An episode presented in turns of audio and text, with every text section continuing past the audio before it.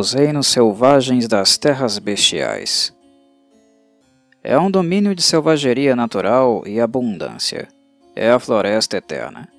É para onde vão os mais leais companheiros animais quando morrem. Os reinos selvagens das terras bestiais é um lugar de natureza ilimitada.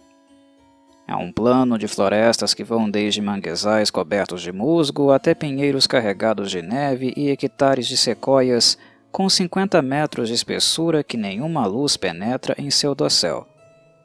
Carvalhos, bétulas, abetos e bordos são comuns, e os exploradores dos cantos distantes do plano encontram grandes florestas de fungos e cogumelos gigantes. Também existem vastos desertos, embora dificilmente sejam terras áridas. Cactos, aloés e outras plantas do deserto prosperam nas partes áridas das terras selvagens. O ar é ideal para tudo que cresce. É úmido e quente nas regiões pantanosas, calmo e fresco sob as sequoias, arejado e claro entre as faias e árido e quente nas terras mais abertas. As terras selvagens consistem em três camadas, cada uma fixa em determinada parte do dia. A camada superior é um lugar de luz do dia eterna. Segunda camada, um domínio de crepúsculo perpétuo.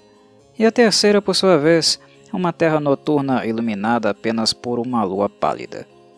O aspecto mais importante das terras selvagens é como ela favorece todos os tipos de animais. Como Arcádia, é um plano densamente povoado por animais, feras e bestas mágicas. As vilas, cidades e fortalezas tradicionais são poucas e distantes entre si. Aqueles que fazem suas casas por aqui procuram viver com as árvores e não contra elas.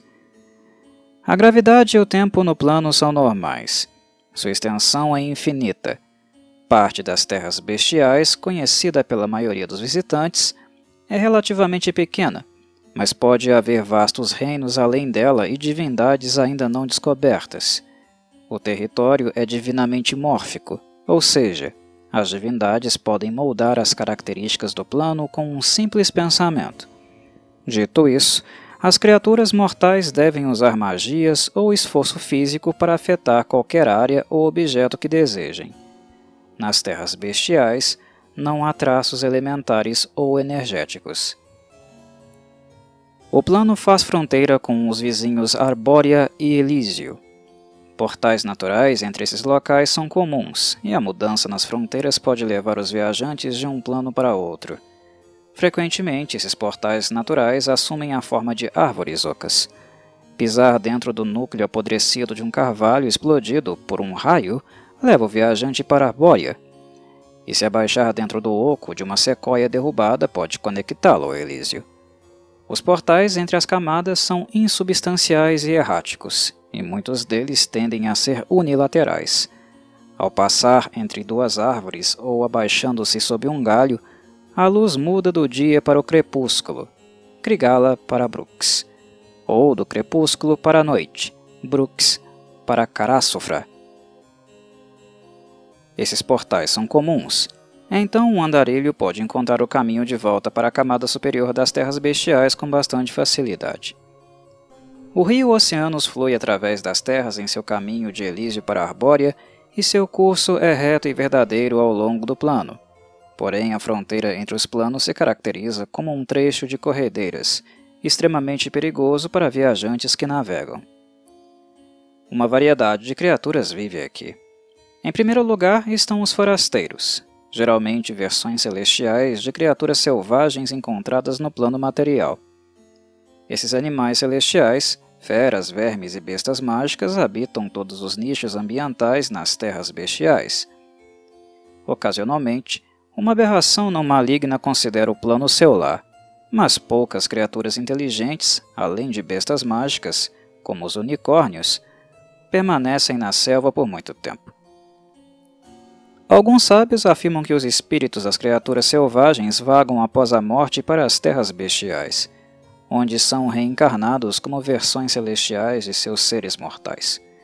Se isso é verdade, não se sabe ao certo, mas é uma teoria que explica por que um número tão grande de coisas selvagens celestiais vive nas terras bestiais. As criaturas celestiais, neste plano, além das outras características fornecidas pelo biotipo celestial, têm sua inteligência elevada e podem falar o idioma celestial. Este incremento de inteligência pouco faz para entorpecer suas tendências naturais. E a dança mortal entre o predador e a presa continua mesmo nesta arena extraplanar. O aumento da inteligência permite que a presa tente barganhar para sair do perigo, assim como permite uma comunicação mais eficaz dentro de um bando de predadores. Celestiais são comuns neste plano, especialmente os Eladrin, mas também planetários e solares. Lelands também podem ser encontrados aqui. O plano é o lar de muitas bestas lendárias, versões superiores de animais poderosos e bestas mágicas. Os licantropos de boa índole e seus espíritos peticionários depois de morrer podem encontrar grande alegria com seus parentes animais nas terras bestiais, embora percam suas habilidades de licantropia enquanto estiverem aqui. Os viajantes planares são comuns em Krigala, Brooks e Karasufra, principalmente porque há tantos portais entre as camadas que se espalhar por todas as três é fácil. Alguns visitantes das terras bestiais são viajantes que se deslocam entre Elísio e Arbórea. Outros são sábios e acólitos em busca de conhecimento que só pode ser colhido nas florestas mais escuras. Alguns são caçadores de outros planos, em busca das feras que povoam este plano. Os caçadores muitas vezes são derrotados pelas criaturas selvagens das terras bestiais e batem em retirada apressada.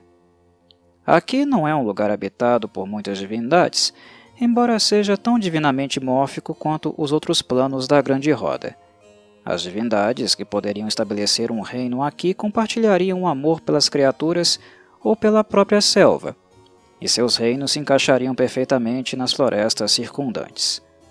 Duas dessas divindades são Elona, a deusa das florestas, e Skerrit, a divindade dos centauros. Ambos têm seus reinos pessoais em Krigala, a camada superior das terras selvagens. Como não são muitas as divindades que fazem deste plano sua casa, as almas mortais atraídas para as terras bestiais chegam principalmente com base em sua filosofia. Boa e apenas um pouco mais inclinada para a liberdade sobre a ordem. Elas costumam viver em pequenas comunidades nas bases de grandes árvores, levando uma vida simples em harmonia com as outras criaturas do plano. Esses peticionários assumem características de animais logo após sua chegada, e seus cabelos crescem em peles lustrosas. Chifres curtos brotam de suas testas e desenvolvem olhos de gato ou orelhas de raposa. Ao longo dos séculos, eles se tornam bestas completas ou animais celestiais. Os reinos selvagens das terras bestiais são divididos em três camadas. Uma terra do dia eterno, conhecida como Krigala, no topo. Um território do crepúsculo chamado Brooks, no meio, e um lugar iluminado pela lua de vagalumes e estrelas errantes, Karasufra, na parte inferior. Krigala A camada superior é Krigala, dividida em duas partes pelo rio Oceanos. O rio flui através da camada em uma forte torrente, flanqueado por florestas verdejantes que muitas vezes fazem pontes sobre o grande rio com os galhos entrelaçados acima. Pequenos canais laterais partem do rio, e existem numerosos lagos Bayou e Oxbow, formados sempre que esse rio extraplanar altera suas margens. Grigala é uma terra de tarde eterna. Um sol quente aquece o território com um brilho contínuo. É quente o suficiente para a vida vegetal da área, e as temperaturas permanecem em uma faixa confortável a menos que sejam manipuladas por magia ou vontade divina. O tempo passa normalmente, mas não é controlado pelo movimento do Sol. Em vez disso, chuvas suaves chegam a brisas suaves uma vez por dia. Mais raramente, tempestades ocasionais atingem a camada, obrigando muitas das feras de Krigala a procurar cobertura. A divindade centauro Skerrit mora em Krigala, com seus peticionários mais próximos. Scarret é uma divindade menor, mas é muito venerado pelos centauros. Seu reino parece um pouco diferente dos bosques circundantes, e as casas de seus peticionários costumam ser pequenas choupanas ou cabanas. Quando um banquete é convocado pelos e para os centauros, eles colocam grandes mesas no meio da floresta, confiando na tendência benigna de Krigala e no poder de Scarret para mantê-las em ordem. Os peticionários de Scarret assumem a forma de centauro, mas são semelhantes a outros peticionários das terras selvagens. Em casos extremos, Scarret pode armá-los, mas tais eventos são extremamente raros. A maioria das criaturas encontradas em Krigala estariam ativas durante o dia se vivessem no plano material, a maior parte da vida nativa tem um entendimento básico de como os portais entre as camadas funcionam, e eles podem evitar os portais instintivamente se quiserem. O Bosque dos Unicórnios Nas profundezas das terras bestiais está o reino de Elona, a deusa das florestas e bosques. O bosque fica na base de um aglomerado de grandes sequoias que formam uma catedral natural para aqueles que estão sob o dossel. Os galhos mais baixos das grandes sequoias estão a centenas de metros de altura, de modo que aqueles com asas podem voar pela Catedral de Elona sem dificuldade. Aqueles que residem dentro das fronteiras do reino vivem em paz, com as árvores e animais, e são igualmente deixados em paz pelas criaturas selvagens. As criaturas pensantes das terras bestiais adoram Elona de forma que ela frequentemente fica ciente de ocorrências que acontecem longe de seu reino. Fiel ao seu nome, o bosque atrai grupos de unicórnios. Além disso, há bandos de barials a serviço de Elona. O bosque não fica longe do reino de Scarret. Peticionários centauros também são encontrados nos domínios da deusa. Elona aproveitou o traço divinamente mórfico das terras bestiais para dar a seu reino o traço mágico aprimorado. Todas as magias lançadas por patrulheiros dentro do Bosque dos Unicórnios são estendidas, e todas as magias que criam comida ou água são maximizadas. Elona tem o poder de trazer outras alterações nas características de seu reino, se assim desejar.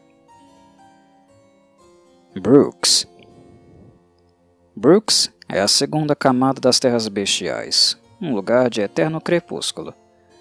O sol é uma bola vermelha ao longo do horizonte, lançando sombras compridas e avermelhadas pela floresta.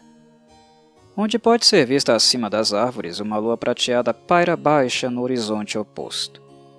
O tempo passa normalmente nesta camada, mas os recém-chegados geralmente têm a sensação estranha de que o mundo ficou paralisado no pôr do sol.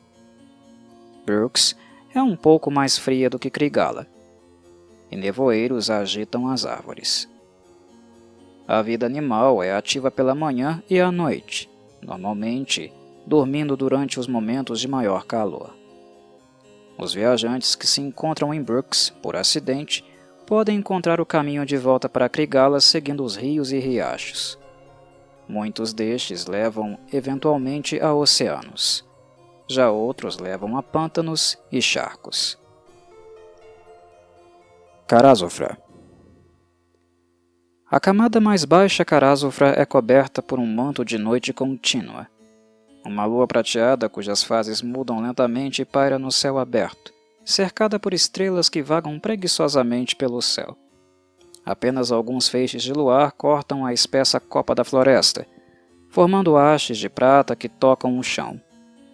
Karazofra é o lar das criaturas noturnas mais perigosas e caçadores implacáveis na perseguição de sua presa. Caçadores do plano material às vezes viajam para a camada em busca do mais perigoso dos troféus. Alguns até sobrevivem para tentar uma segunda vez. Os seres de tendência maligna ficariam desconfortáveis nas terras bestiais e seriam caçados impiedosamente pelas muitas criaturas celestiais que captam seu cheiro mas malfeitores desesperados podem usar Karazufra como um esconderijo de outras criaturas mais sujas de seu plano natal.